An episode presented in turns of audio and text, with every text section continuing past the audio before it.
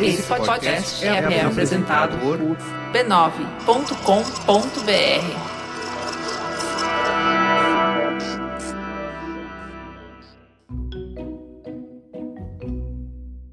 Bem-vindas ao Histórias de Ninar para Garotas Rebeldes, uma apresentação de Bradesco.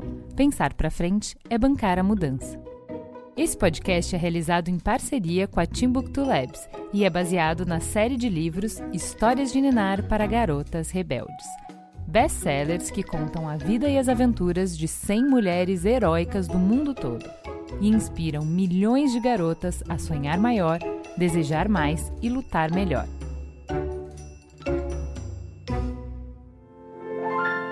Quem conta a história de hoje é Stella Renner. Era uma vez uma menina que vivia numa casa azul em uma cidadezinha nos arredores da cidade do México. O nome dela era Frida. Do lado de fora, a casa azul de Frida era uma construção comum de estuque, com paredes azuis brilhantes, janelas altas e persianas verdes. Mas passando a entrada, havia um mundo maravilhoso. Plantas tropicais, fontes, um pequeno deck em forma de pirâmide com ídolos pré-colombianos, pássaros cantando. E dentro da casa tinha um armário grande, pesado, de madeira escura, onde Frida e sua irmãzinha cantavam músicas revolucionárias a plenos pulmões. Era uma época excitante e perigosa no México. Estava começando uma revolução. Os zapatistas lutavam duramente para derrubar a ditadura de Porfírio Dias e criar uma república constitucional. Aos quatro anos, Frida escolheu seu lado. Os revolucionários.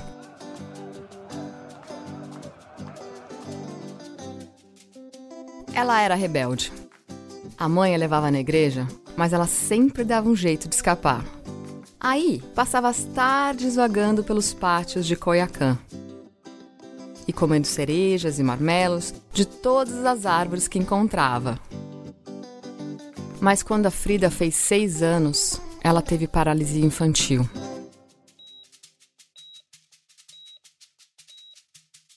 E a sua vida mudou de repente. Ela ficou presa na cama por vários meses. A paralisia era uma doença séria que podia matar e quase abalou o espírito aventureiro de Frida. Mas logo ficou claro que ela não seria domada assim tão facilmente.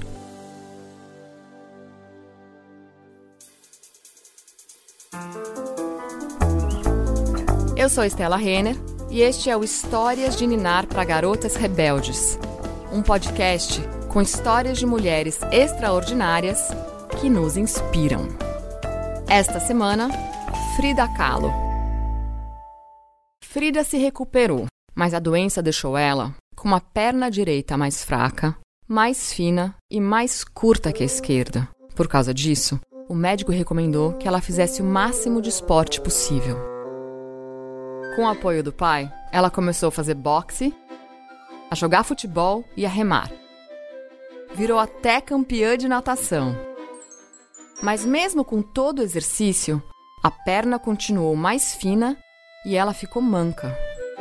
Frequentemente, quando ela andava de bicicleta, as outras crianças gritavam: Frida pata de palo! Frida perna de pau!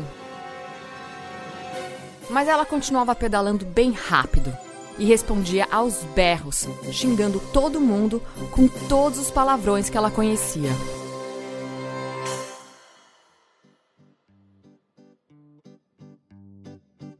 Quando Frida tinha 15 anos, ela começou a frequentar a melhor escola secundária do México, a Escuela Nacional Preparatória. Na época, ela usava cabelos curtos e com franja. Tinha sobrancelhas grossas, ferozes, olhos escuros e um bigodinho leve. Sob a ditadura de Dias, o país vinha sendo governado por um grupo que via a Europa como modelo de modernização para o México. Segundo eles, a comida, a economia, a moda, a arte, qualquer coisa europeia era melhor que qualquer coisa mexicana. Demorou 10 anos para o México voltar para os mexicanos. E a escola de Frida foi super estratégica no processo. Inspirem-se na terra mexicana, diziam os professores. Vejam nossas roupas, nossas tradições, nossas esperanças e desejos. Inspirem-se no que somos de verdade. Frida e seus colegas aprenderam a lição de coração. Na escola nova, ela logo encontrou sua turma, um grupo de nove estudantes chamado Los Cachucas. Eles eram inteligentes e meio irresponsáveis. Uma vez, eles levaram um jumento para a escola e ficaram andando nele pelos corredores.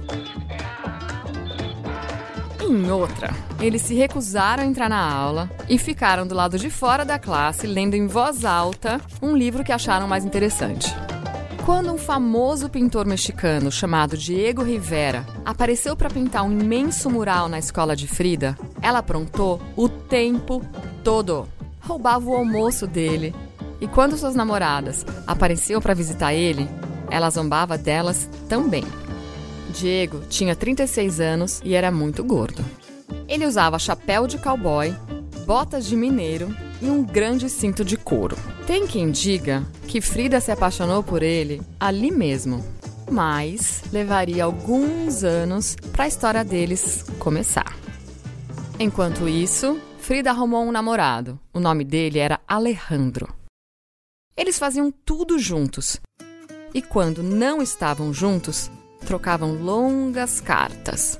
Frida enchia as cartas de desenhos, e assim que começou a usar batom, selava todas com um beijo.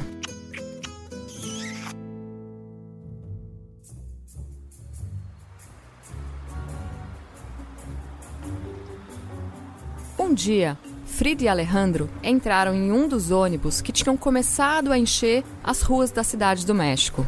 Estava lotado, mas eles acharam dois bancos na parte de trás. Alguns minutos depois, um bonde bateu violentamente no ônibus.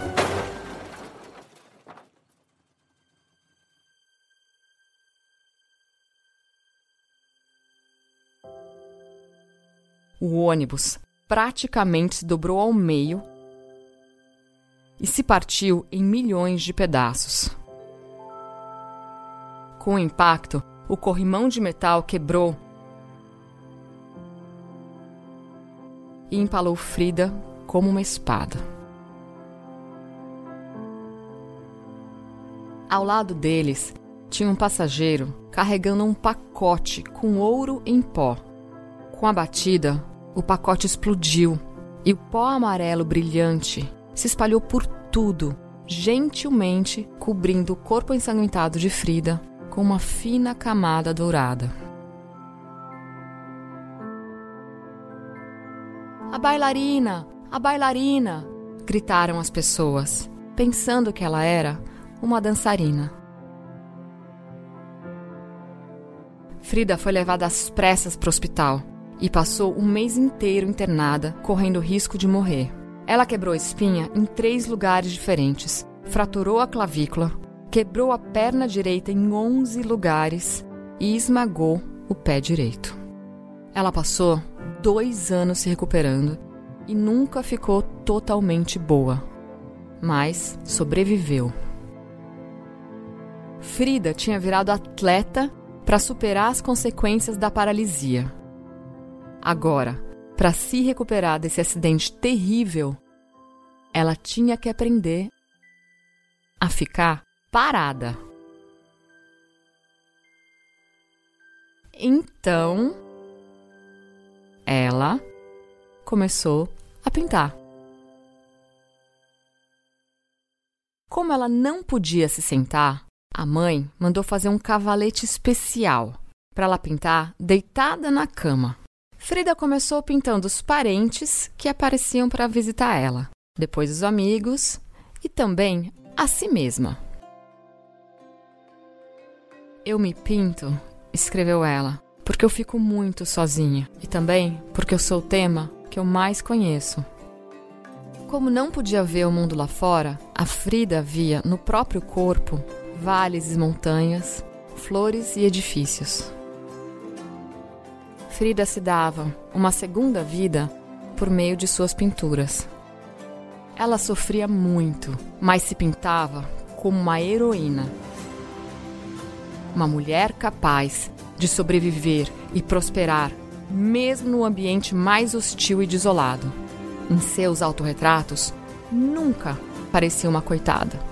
Se retratava com a dignidade de uma rainha e com fogo nos olhos.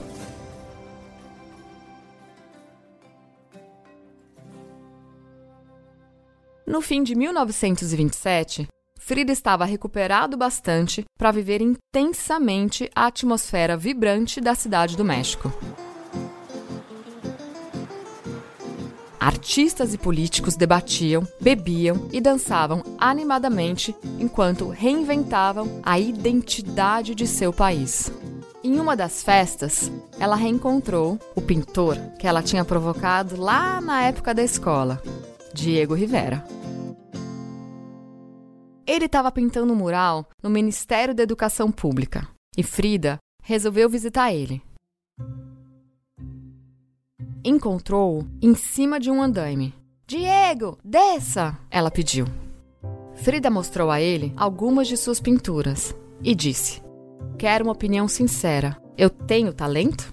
Diego olhou para elas, vidrado. Disse que o autorretrato, particularmente, era de tirar o fôlego. Tenho outras pinturas em casa, disse Frida. Quer ir vê-las no domingo? Diego aceitou. As pinturas eram estonteantemente bonitas. E Frida também. Eles se beijaram. Era o começo oficial da história de amor deles.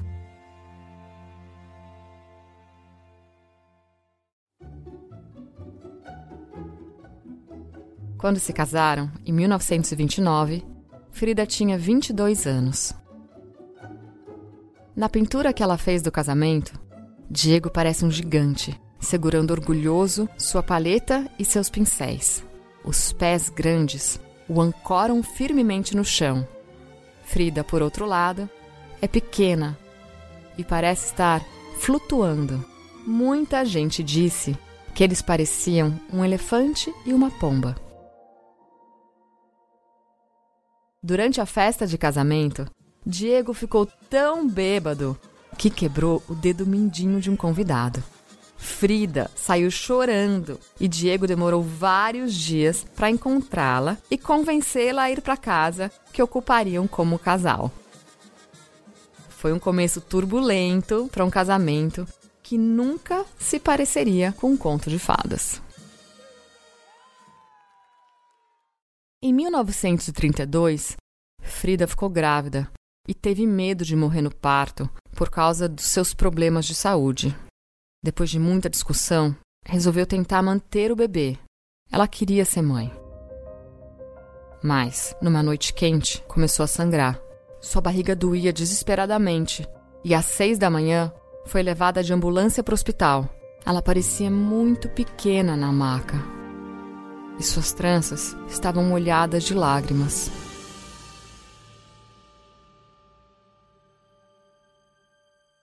Cinco dias depois de perder o bebê, Frida pegou seus pincéis e fez um autorretrato. Depois outro.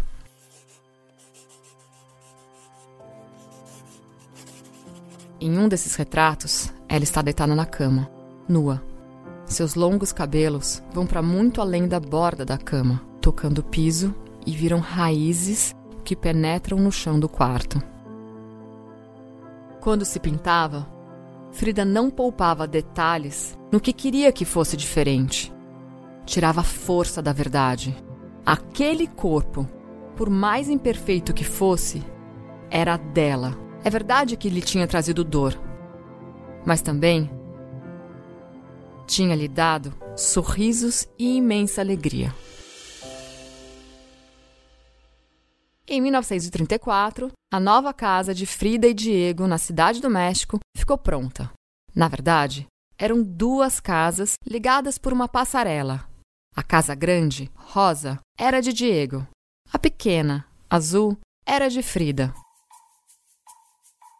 Muitas vezes, Frida tratava Diego como um bebezão. Ela dava banho nele, colocava brinquedos para ele brincar na banheira e morria de rir das imensas cuecas cor-de-rosa que tinham que ser feitas sob medida, porque Diego era grande demais para caber nos tamanhos normais. Eles brigavam e riam com a mesma energia. Quando Diego deixava a Frida com raiva, ela trancava a porta do seu lado da passarela. Isso obrigava Diego a descer as escadas e bater na porta principal. A criada de Frida atendia e dizia que ela não queria vê-lo. E ele tinha que subir de novo e implorar que ela o perdoasse. Através da porta trancada. Em 1937, Frida começou a pintar regularmente e produziu alguns dos seus melhores trabalhos. Suas pinturas atraíam a atenção de muita gente e ela vendeu algumas por um bom dinheiro viajou a Nova York para sua primeira exposição individual. A festa da noite de abertura foi incrível. Frida andou pela galeria como se fosse uma monarca de outra época, com seu vestido terruano tradicional. havia 25 de suas pinturas extraordinárias penduradas nas paredes. Os artistas e colecionadores mais influentes da época olhavam para elas impressionados. Eles nunca tinham visto nada parecido.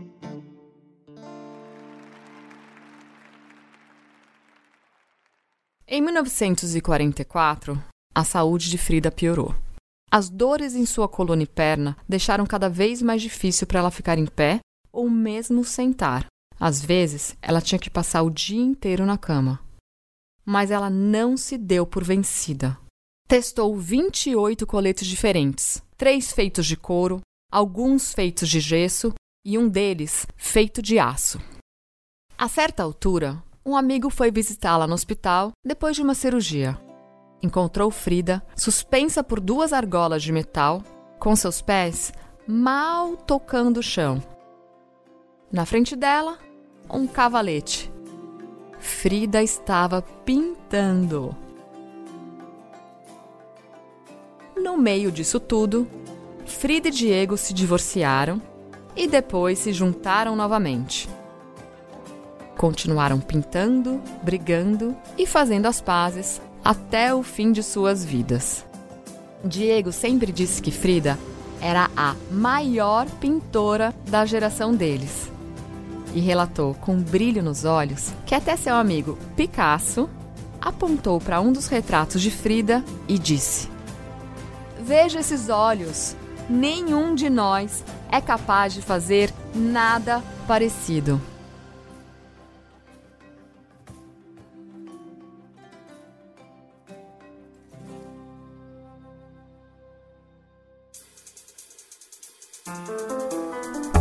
Oi, eu sou Antônia.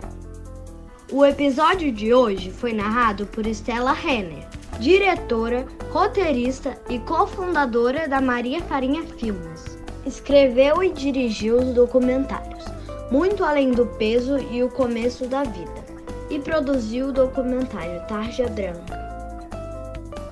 Este podcast foi produzido por B9 e é baseado na série de livros Histórias de Ninar para Garotas Rebeldes, publicado no Brasil pela VR Editora.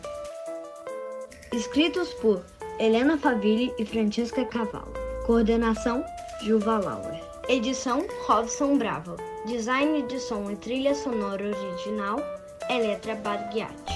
Tradução e adaptação para o português Juliana Jeff. Produção Anne Zanetti. Se você gostou, compartilhe com seus amigos. Fique ligada e continue rebelde. Até o próximo episódio.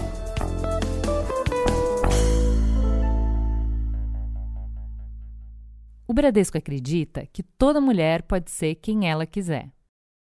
Direitos Autorais 2018 pertencem a Timbuktu Labs. Todos os direitos em todos os países são reservados a Timbuktu Labs.